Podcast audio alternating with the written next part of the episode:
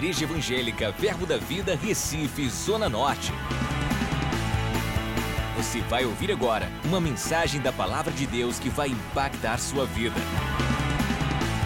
Abra seu coração e seja abençoado.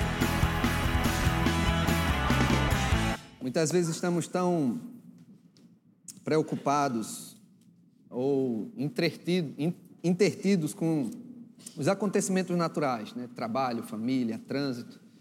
E nesse momento a gente tem que deixar tudo para lá.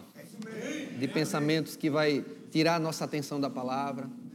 Se tem algum problema para você resolver, ele não vai se resolver você pensando nele agora. Mas quando você se dedica a ouvir instruções, a se submeter a uma unção, submeter ao ensino da palavra, Deus vai dar sabedoria, vai dar direção. Que a sabedoria resolve tudo. A sabedoria resolve tudo. Problema financeiro, problema de relacionamento, problema de espiritualidade, de emoções. Se você usar a sabedoria, você vai resolver tudo. E a Bíblia diz que o temor ao Senhor é o princípio da sabedoria. Então, se mantivermos o temor a Deus, nós vamos ter uma base para crescer em sabedoria. E hoje nós vamos ser acrescidos através da palavra de Deus num assunto tão bom, tão bom, que antes de eu falar que assunto é esse, eu ouvi uma citação de um grande ministro de, americano, ele Rick, Rick Warren, acredito que fala assim. Ele tem uma igreja grandiosa, escreveu um livro chamado A Igreja com Propósito, e ele fez uma citação que diz o seguinte: tem pessoas que perguntam, Senhor, como é que eu faço para é, aumentar o número de pessoas na igreja, fazer com que a igreja cresça? E o mais interessante que ele falou é que a pergunta não está correta. Não é o que você faz para fazer a igreja crescer. É o que está impedindo da igreja crescer. Porque a igreja cresce naturalmente. Então não é o que você faz. Se não há crescimento, é porque tem alguma coisa que está impedindo o crescimento. Da mesma forma, se você tem um filho, uma filha pequenininha, você não vai orar a Deus. Deus, como é que eu faço para fazer minha filha crescer? Não. Você não vai orar. Agora, se tem algo que está fazendo com que ela não cresça, tem algo impedindo. Pode ser um hormônio, pode ser uma doença, pode ser algo, algum corpo estranho, algo que impede o crescimento. Por que nós não ficamos preocupados que a criança é, de algo que a gente tem que fazer para ela crescer? Por quê? Porque é algo natural. Da mesma forma, a igreja, ela tem que crescer naturalmente. Se não está tendo crescimento, é que tem alguma coisa impedindo. Da mesma forma, nossa vida, a Bíblia diz que o caminho do justo é como a luz da aurora, vai brilhando cada vez mais até ser dia perfeito. Então, se nós somos justos, fomos justificados através do sacrifício de Jesus na cruz do Calvário, como é que isso acontece? Quando você se entrega a Jesus, como, considerando Ele como teu Salvador, como teu Senhor, aí você faz uma aliança com Ele e a Bíblia diz que existe uma justificação, ou seja, você se transforma em justo, não por causa das tuas obras, não por causa da tua bondade, mas por causa da tua fé em Cristo. Por que eu estou dizendo isso? Porque existem muitos cristãos que não acreditam que são justos, que acreditam que são pecadores.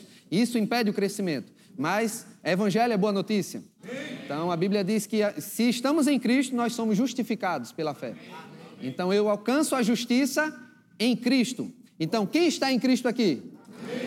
Então você tem justiça, você é uma pessoa justa. Então, se é uma pessoa justa, tem que crescer. Se não está crescendo, está vendo algum problema no crescimento, não é um problema natural, é um problema que está impedindo. E vamos ver hoje um assunto que impede o crescimento nosso pessoal, familiar, de igreja. E que assunto é esse, pastor Ricardo? Que o senhor... É o quê? Relacionamentos. Ai. Vamos começar no livro dos começos, do início, que é Gênesis. Gênesis capítulo 1, verso 26. Esse é o primeiro relacionamento do homem que é demonstrado na Bíblia. Em Gênesis capítulo 1, no verso 26, diz assim: Também disse Deus: façamos o homem a nossa imagem, conforme a nossa semelhança. Tenha ele domínio sobre os peixes do mar, sobre as aves dos céus, sobre os animais domésticos, sobre toda a terra e sobre todos os répteis que rastejam pela terra. Isso foi o plano de Deus, fazer o homem conforme a imagem e semelhança. E quando Deus criou o homem, Deus não criou o homem somente para trabalhar na terra. Deus criou o homem para ter relacionamento com ele.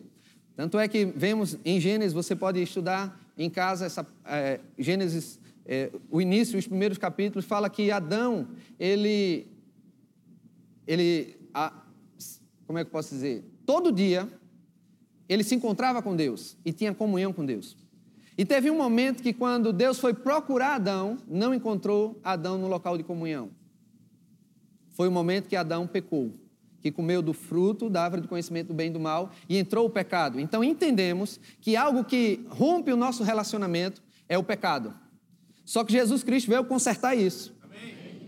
Então, todo pecado que nos separava de Deus, Jesus Cristo veio e consertou, e hoje temos acesso a Deus através de Jesus Cristo, que é o nosso, inter... nosso mediador para com Deus. Amém? Então, o primeiro relacionamento citado na Bíblia foi entre Deus e o homem. Mas também Deus falou em Gênesis capítulo 2, vamos abrir lá em Gênesis capítulo 2. Você trouxe sua Bíblia? Amém. Você trouxe sua Bíblia? Amém. Não fica acostumado aqui com telão, não, viu? É bom telão lhe ajuda bastante. Mas abra sua Bíblia para você ter mais habilidade nela. Mais, se acostumar com ela, saber onde encontrar os versículos. Gênesis capítulo 2, verso 18. Diz assim: Disse mais o Senhor Deus: Não é bom que o homem esteja o quê? Só. Não é bom que o homem esteja só. Não é bom que o homem esteja só. Aqui não estava falando de, da solidão em relação ao ato sexual. Ele pode pensar, ah, não é porque o homem tem que viver de sexo. Não, não é isso que a palavra diz. O relacionamento é o que, é o que, é o que esse versículo ele centra, que vai envolver, no caso de uma comunhão com casados, o sexo. Mas quando Deus fala sobre o relacionamento, ele fala que é algo agradável, algo bom. E não é bom que o homem esteja só. Tanto é que em Provérbios fala que aquele que se isola insurge-se contra a própria sabedoria. Então, se nós nos isolamos, não estamos sendo inteligentes. Nós estamos contra a verdadeira sabedoria, que é o quê? Se isolar.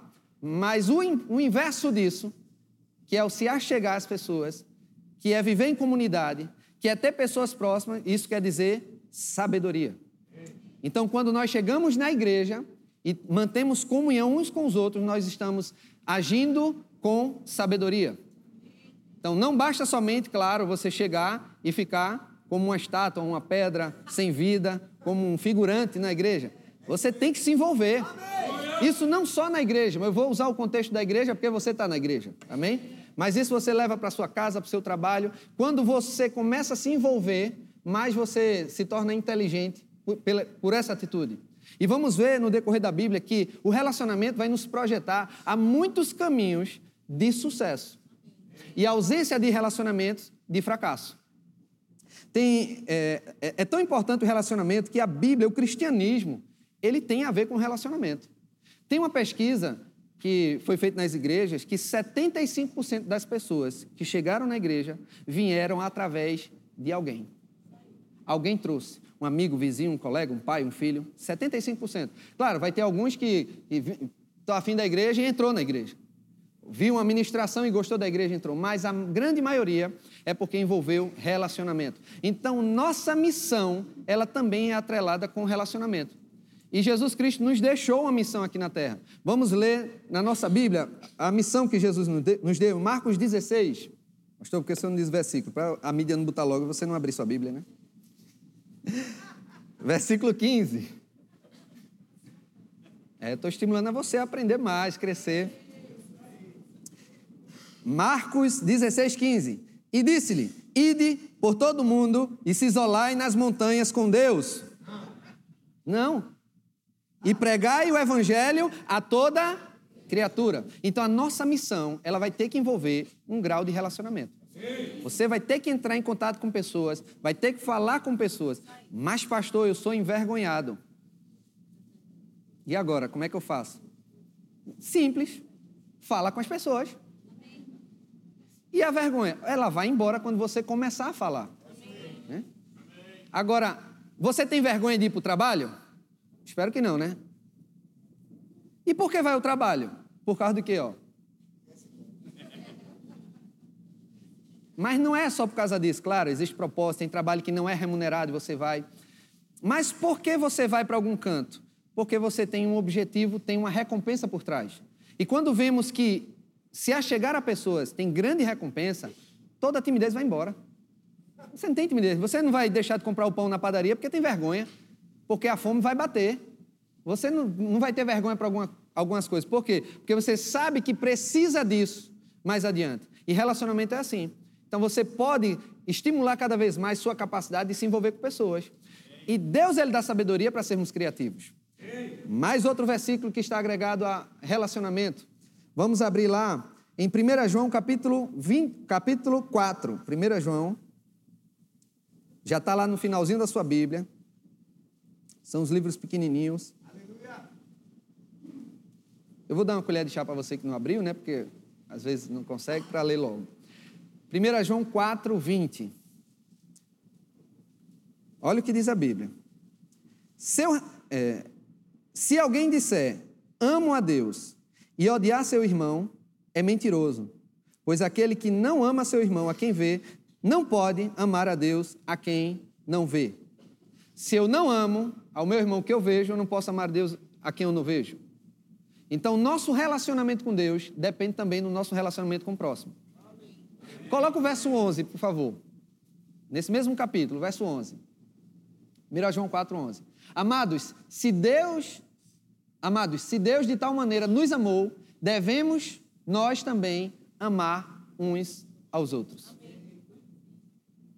É a nossa condição, porque Deus nos amou. E se a gente não amar uns aos outros, o que acontece? A gente não consegue amar a Deus. Então é tão importante, eu estou colocando uma base sobre relacionamento, para entendermos como a Bíblia se conecta e tudo envolve o relacionamento. Não somente com Deus, mas também com as pessoas.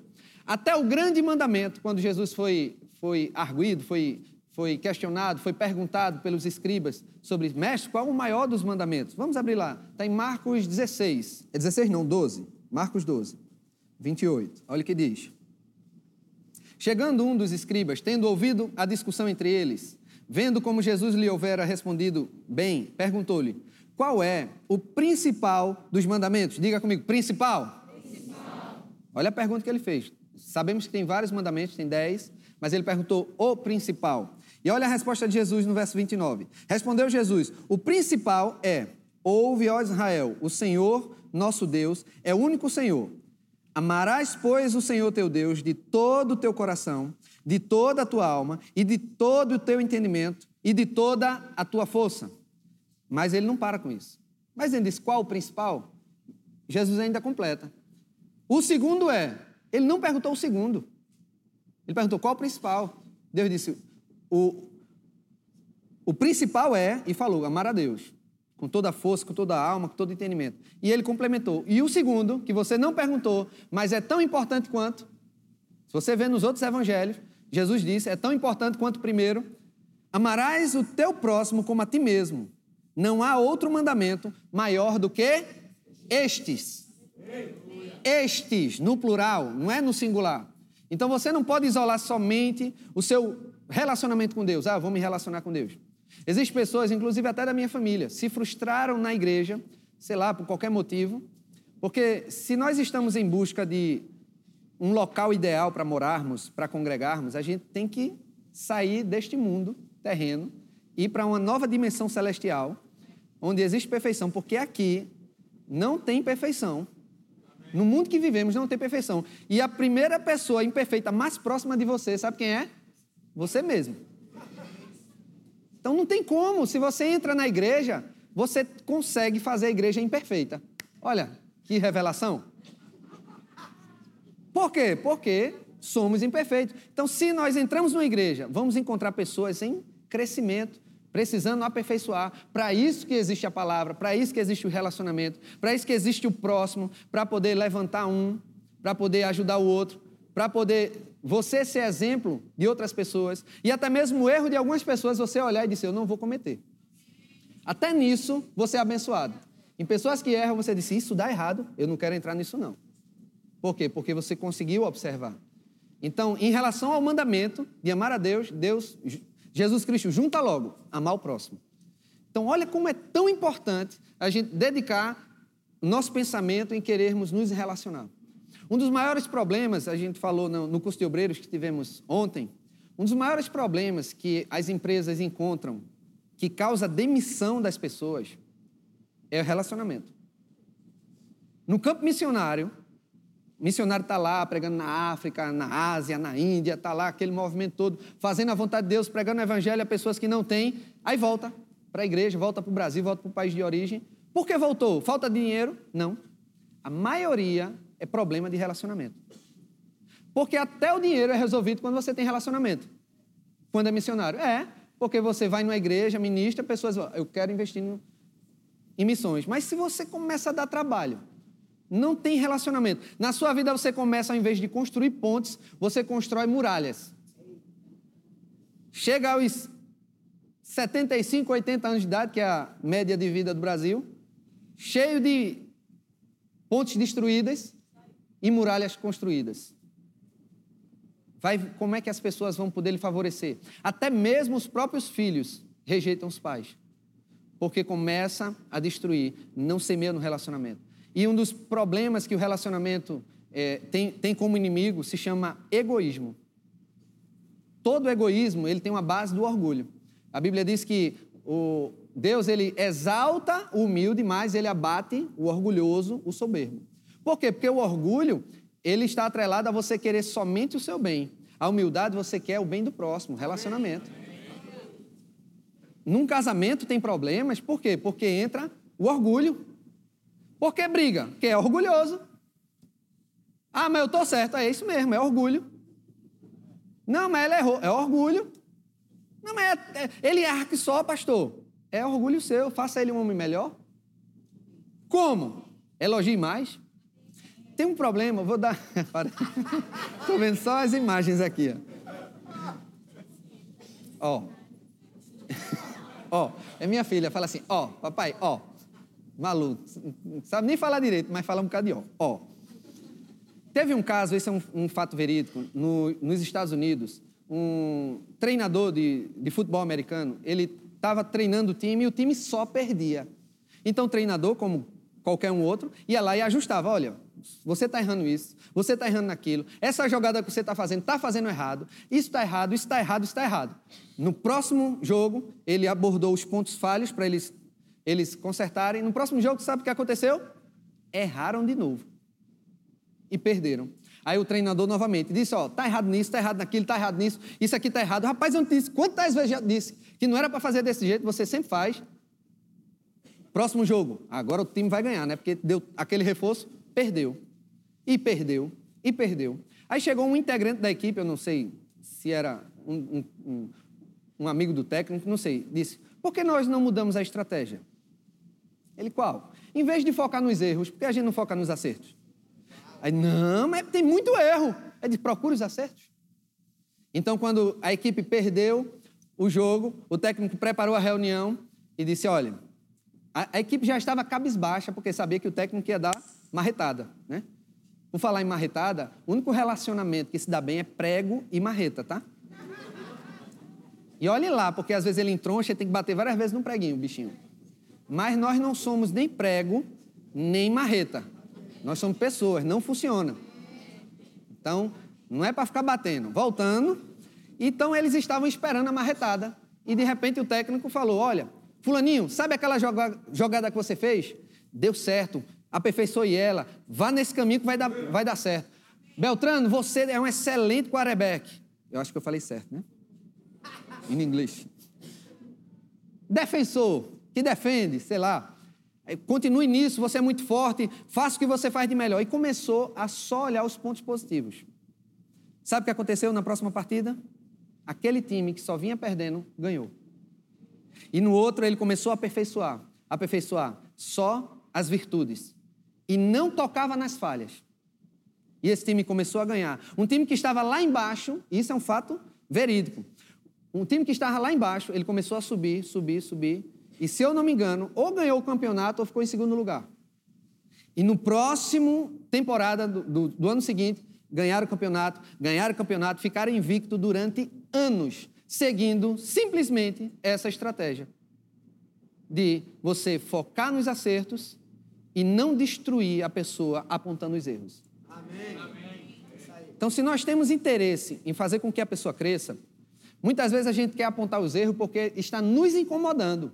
Isso é egoísmo. Não faça isso, mulher. Não faça isso, marido, porque me incomoda. Você só chega atrasado, você bota a toalha molhada, você faz isso porque me incomoda. Mas se o foco é a pessoa, a história muda. Quando nós focamos nas pessoas, tudo vai mudar. E, consequentemente, o que acontece? Se a mulher começar a elogiar o marido, olha, por mais que ele tenha 287 erros e dois acertos, foca nos dois. Sério. Porque aí ele aumenta e vira quatro. Aí já tirou dois do outro, ficou 285. E ele vai aumentando. É um trabalho, muitas vezes pode ser formiguinha, porque você pode ter casado com alma de gato mesmo, um cara bem difícil. Da mesma forma a mulher. Mas isso desgasta-se, por quê? Porque a rotina vai fazendo que a gente esqueça. Mas quando lembramos, por isso que existe a palavra de Deus. Quando lembramos que relacionamento é importante, nós não vamos fazer com que as pessoas fujam de nossas vidas. Porque é uma atitude não sábia, é uma atitude tola. Então, se a minha atitude faz com que as pessoas se afastem de mim, eu estou perdendo. Eu não estou fazendo da maneira correta.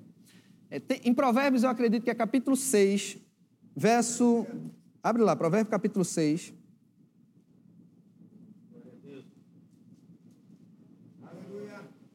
Verso 16.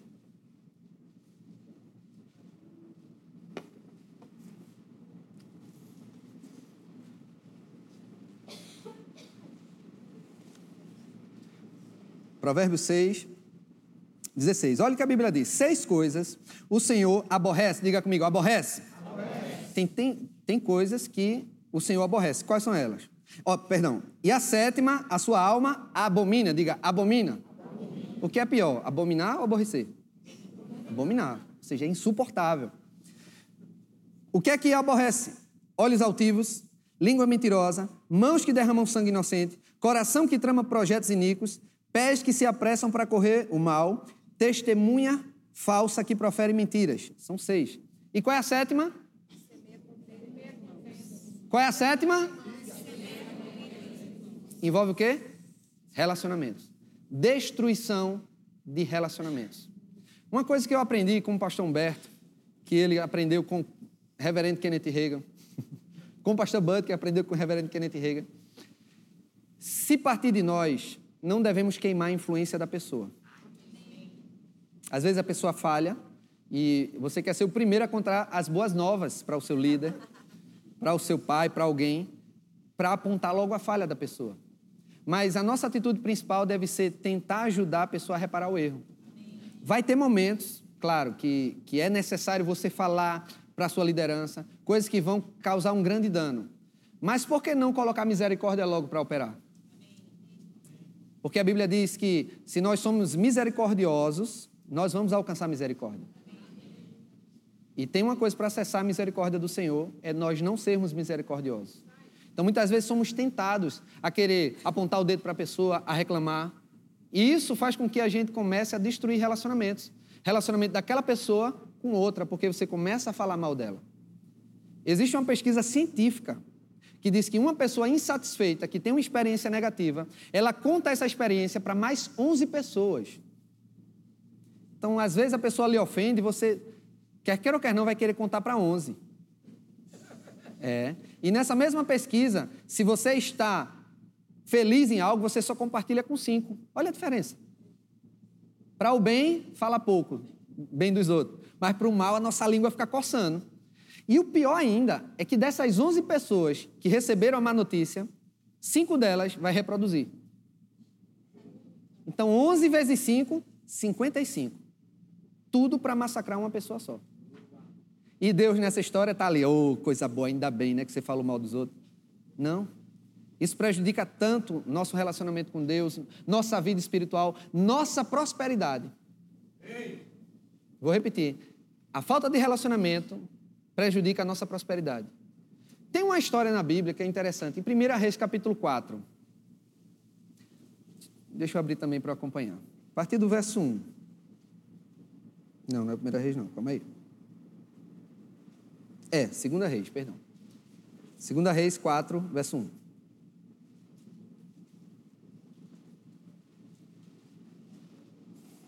Essa história é conhecida que é sobre é, o profeta Eliseu é, proporcionou um milagre para uma viúva. Então vamos ver lá esse milagre. Se você ainda não conhece a história, eu vou ler do começo. Certa mulher, das mulheres dos discípulos dos profetas, clamou a Eliseu, dizendo: Meu marido, teu servo, morreu.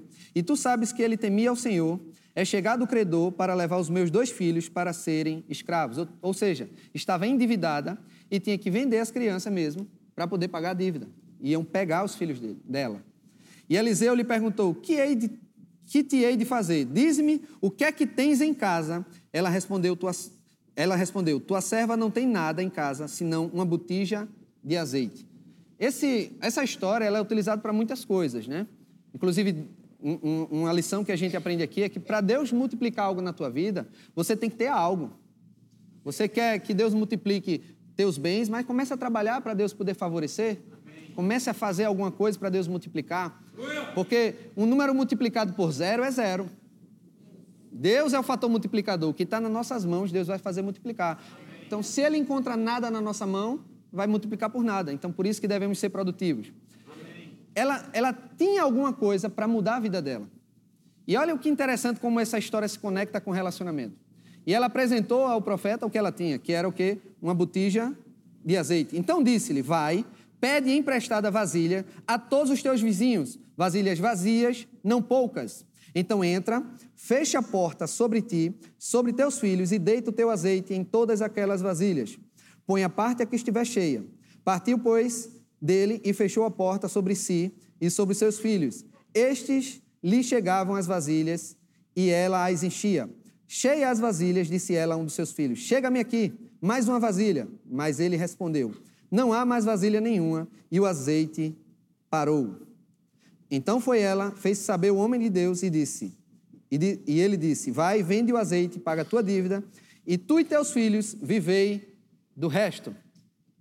A prosperidade foi tão grande que ela conseguiu pagar os débitos e viver da renda desse azeite. Mas, pastor, o que é que se conecta com relacionamento? Está ali, vizinhos. Imagina se ela fosse uma péssima vizinha. Que reclama de tudo. O vizinho não pode nem o cachorro passar por cima da calçada já reclama. Fica, fica de olho nos defeitos. Fica de olho nas crianças dela. Fica batendo a vassoura no, no teto quando fazem zoada em cima. Fica fazendo questão de qualquer coisa. Em nome do quê? Não, é porque eu sou. Eu gosto tudo correto. Aí queimando relacionamentos. Então, se ela não tivesse relacionamento com as vizinhas, aí ia chegar os filhos dela, mãe, eu não consegui nada.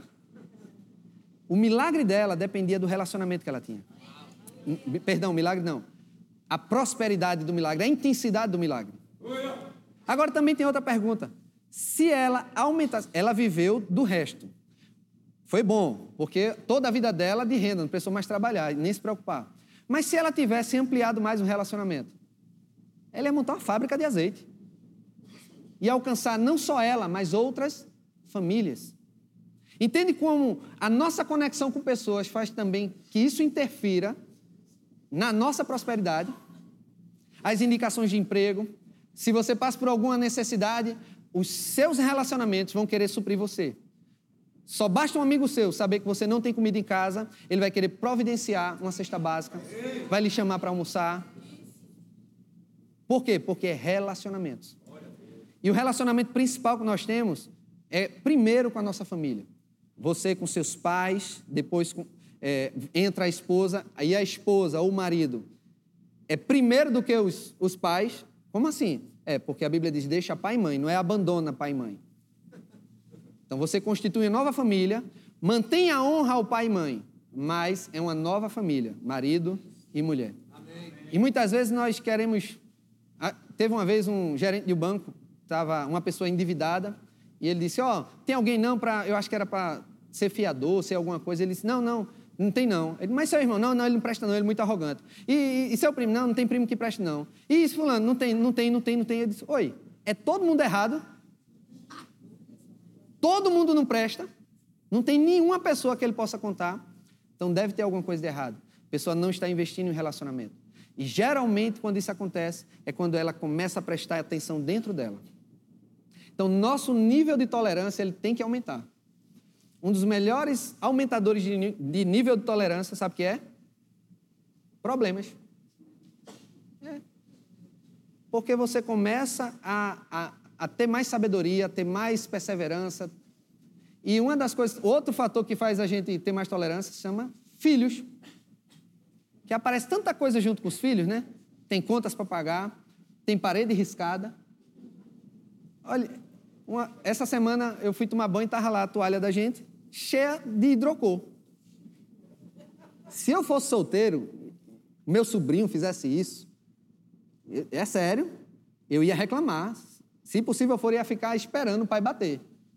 Mas quando eu olhei, eu disse: comprou outra. Coisa de criança. Tolerância aumentou. Então, quanto mais você tolera, aumenta a tolerância, mais você mantém relacionamentos. O Júnior está rindo porque ele sabe como eu era. Olha o tamanho da risada dele. Fazia questão de muitas coisas, mas a tolerância aumenta. Então, muitas pessoas não querem se, é, se juntar com outras com medo que sejam é, decepcionadas, frustradas, mas vale a pena. O preço da solidão é muito alto do que o preço da possível frustração. Então, de 10 relacionamentos, um frustra você e os nove às vezes a gente fica tão impressionado com o dedão que a gente topou e o restante dos dedos. Você levou uma topada só, tem mais nove dedos no pé, mais dez nas mãos. Nas amizades, às vezes as pessoas dizem: Ah, eu, eu tive um relacionamento e a pessoa me traiu, me decepcionou. Nenhum homem presta. Não, você teve uma decepção. Tem pessoas que abriram empresa, tem funcionário. Uma vez eu, sentado com uma pessoa e falando sobre empreendimentos, a pessoa disse: nunca mais quero ter funcionário. Porque funcionário só dá problema. Teve uma experiência ruim, aí generaliza. Eles então, as outras empresas estão tudo errado, cheio de funcionário. E só o bonito endividado, certo. Por quê? Porque não conseguiu se relacionar bem com os funcionários. É, a culpa é de quem? Claro, do funcionário. Não, muitas vezes é do patrão. Uma das coisas que eu aprendi é primeiro se analisar antes de julgar.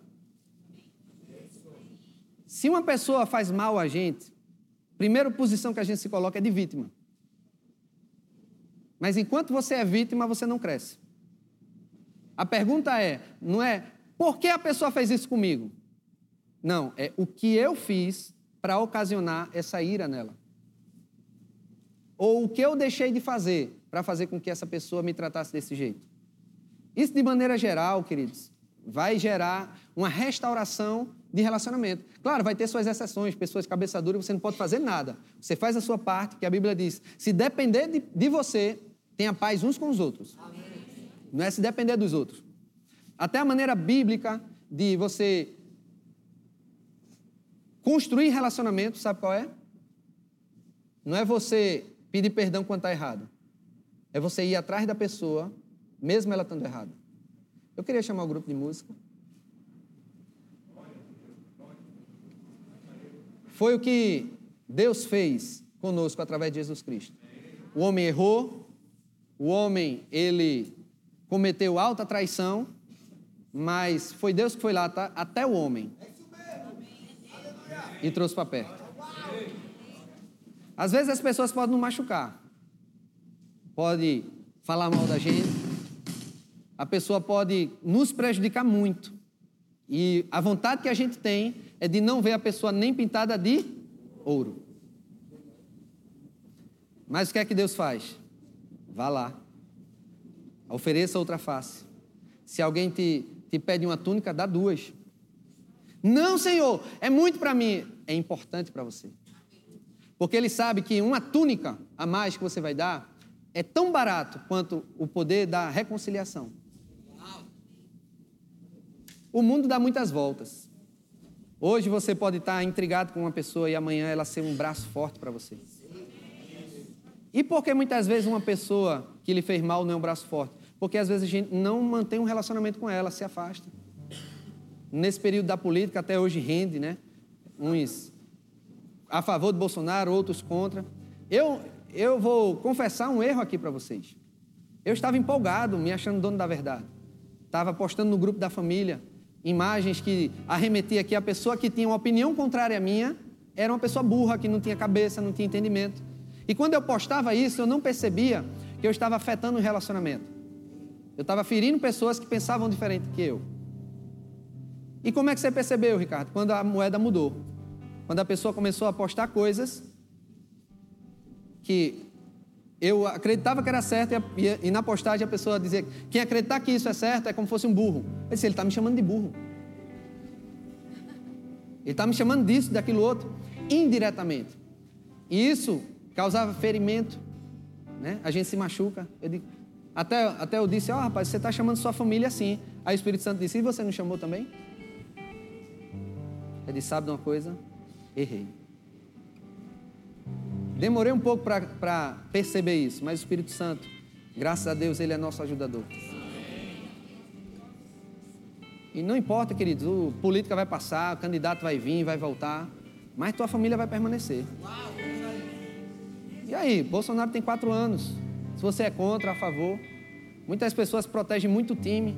Vai preso por causa de uma briga de futebol. Está lá na prisão. E cadê o jogador do seu time indo lhe visitar? Não faz sentido. Destruindo.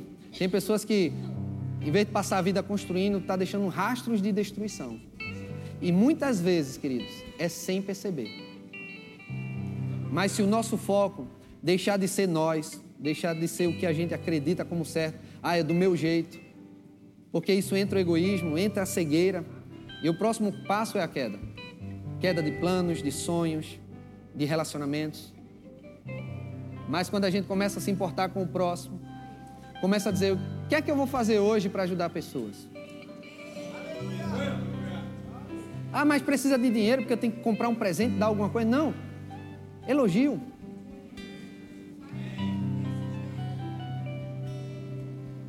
Quem é a pessoa mais próxima que você? Sua esposa, seus filhos? Já elogiou eles? Eu me coloco nisso, queridos. Às vezes a, o dia é tão duro, tão ruim, tão cheio de atividades, às vezes, que a gente nem esquece. A gente fica resolvendo problema da empresa, dos outros, e em casa a gente não resolve um problema de autoestima. Seu filho adolescente hoje, você quer ser um, uma pessoa muda para ele, mas quando era pequenininho você fazia de tudo para arrancar um sorriso dele. Tirava a gravata, botava na testa, fazia palhaçada. Mas quando cresce, fica carrancudo, não conversa. E é nesse momento que o adolescente precisa do pai brincalhão, da mãe brincalhona. Mas eu estou preocupado com outras coisas, outras coisas. E vai crescendo com pouca estrutura. Tem algo que eu aprendi, eu queria fechar com isso, na, na universidade. Numa das aulas, fizer, vi num livro um estudo científico com macacos. Pegaram duas jaulas, botaram alguns macaquinhos recém-nascidos com a mamãe. E eles amamentavam direto das tetas da mãe. E na outra jaula pegaram os macaquinhos recém-nascidos e colocaram numa. tipo uma mamãe falsa, que era um, um pelo com, com as mamadeiras, com as tetas do lado de fora. Então eles conseguiam se alimentar, mas eles não tinham afeto. E foi comprovado que o comportamento era diferente. Os que tinham a mamãe, o afeto, aquele calor, eles eram mais dóceis, mais amigáveis, conseguiam se relacionar melhor. E os que não tinham um relacionamento com a mãe eram agressivos, briguentos e destruía relacionamentos. Então vale a pena você, mesmo que não goste, estar tá incomodado, abraçar seus filhos, seus pais, sua família abraça de graça. Eu faço questão. Tem duas filhas lá em casa, uma de seis, uma de um ano e meio. Uma gosta de estar naquele chamego. A outra, quando eu vou abraçar, ela me, me afasta. Eu não quero nem saber. Ela vai sentir o calor do meu corpo. Brinco demais com ela, faço cosquinha muito. Viro de cabeça para baixo, isso é coisa dos pais, né? Mãe não faz isso. Mas eu quero que elas tenham contato comigo. Para elas crescerem e o que depender de mim, o fator que contribua também seja o meu afeto com elas. Quando elas cresçam, não seja um bicho do mato sem querer se relacionar com as pessoas, porque eu sei que isso vai afetar na prosperidade delas. Prosperidade espiritual, prosperidade emocional, os sentimentos e a financeira. É isso, queridos, que eu tenho para falar. Podemos fazer sempre mais. Não está além das nossas forças. Ligar para alguém, resolver problema de alguém, ofertar na vida de alguém. É creditando, creditando. Sempre botando crédito. se a pessoa não devolver, não tem problema. Porque se você faz isso, você coloca uma lei para espiritual para funcionar, a lei da semeadura. Amém. E eu queria encerrar com isso. Disse que ia encerrar com outro, mas eu lembrei. Minha esposa leu ontem no curso de obreiros. Eu achei interessante. Fica de pé. Aleluia. Aleluia. Moisés precisou de Arão e de Ur. Josué precisou de Caleb. Noemi precisou de Ruth. Davi precisou de Jonatas, que salvou a vida dele. E também Jonatas precisou de Davi para cuidar da família dele, quando Jonatas morreu. Paulo precisou de Silas e Barnabé. E nós? Nós precisamos um dos outros. Pessoas estão precisando de nós. O que nós temos de bom para oferecer? Para levantar pessoas. Nossos filhos, nossos pais, nossos amigos. Sempre podemos fazer mais. Amém? Vamos adorar ao Senhor. Aleluia.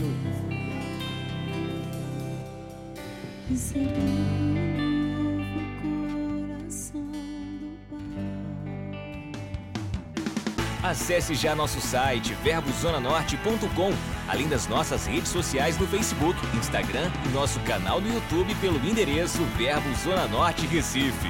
Ou entre em contato pelo telefone 81 30 31 5554 e seja abençoado.